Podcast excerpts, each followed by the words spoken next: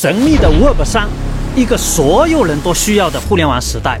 大家好，根哥今天和大家谈谈这个神秘的 Web 三。听完根哥这期节目，不信你不期待 Web 三。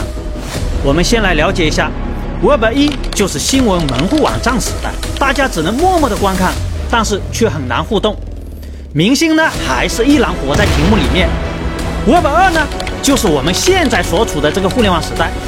大家可以通过键盘就可以实现互动和交流，可以社交，可以购物，可以谈恋爱。如果你愿意，还可以到社交平台上直接跟明星搭讪。但是我们现在所处的 Web 二时代有个最大的问题，就是我们在互联网上所有的隐私行为数据多集中在平台商手上，并且这些可恶的平台呢，还会将我们的这些隐私行为数据加工之后。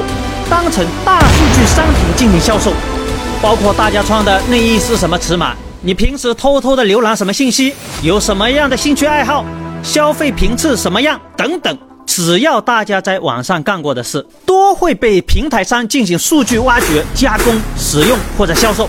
因此，Web 三就来了，就是为了帮助大家建立数字人权。在 Web 三的世界里，核心解决的就是三种权利，就是用户的数字人权。隐私权和产权，那么怎么解决呢？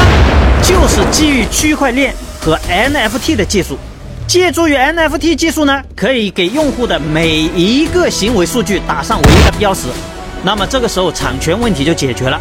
然后呢，基于去中心化和区块链技术，让用户借助于区块链直接进行点对点的互动，直接绕开平台商。那么大家在网络上偷偷购买成人用品那点事情，就只有你知，区块链知，根哥也不知道。如果你缺钱的时候呢，你还可以把自己这一些隐私行为数据放在大数据交易所出售。因此啊，这个 Web 三是所有人都期待的一个时代。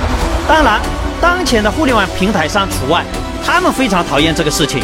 于是大家发现没有，Web 三是一个巨大的创业与颠覆巨头的机会。如果想了解更多科技的机会和秘密，请关注根哥的账号。也感谢大家转发点赞，我们下期见。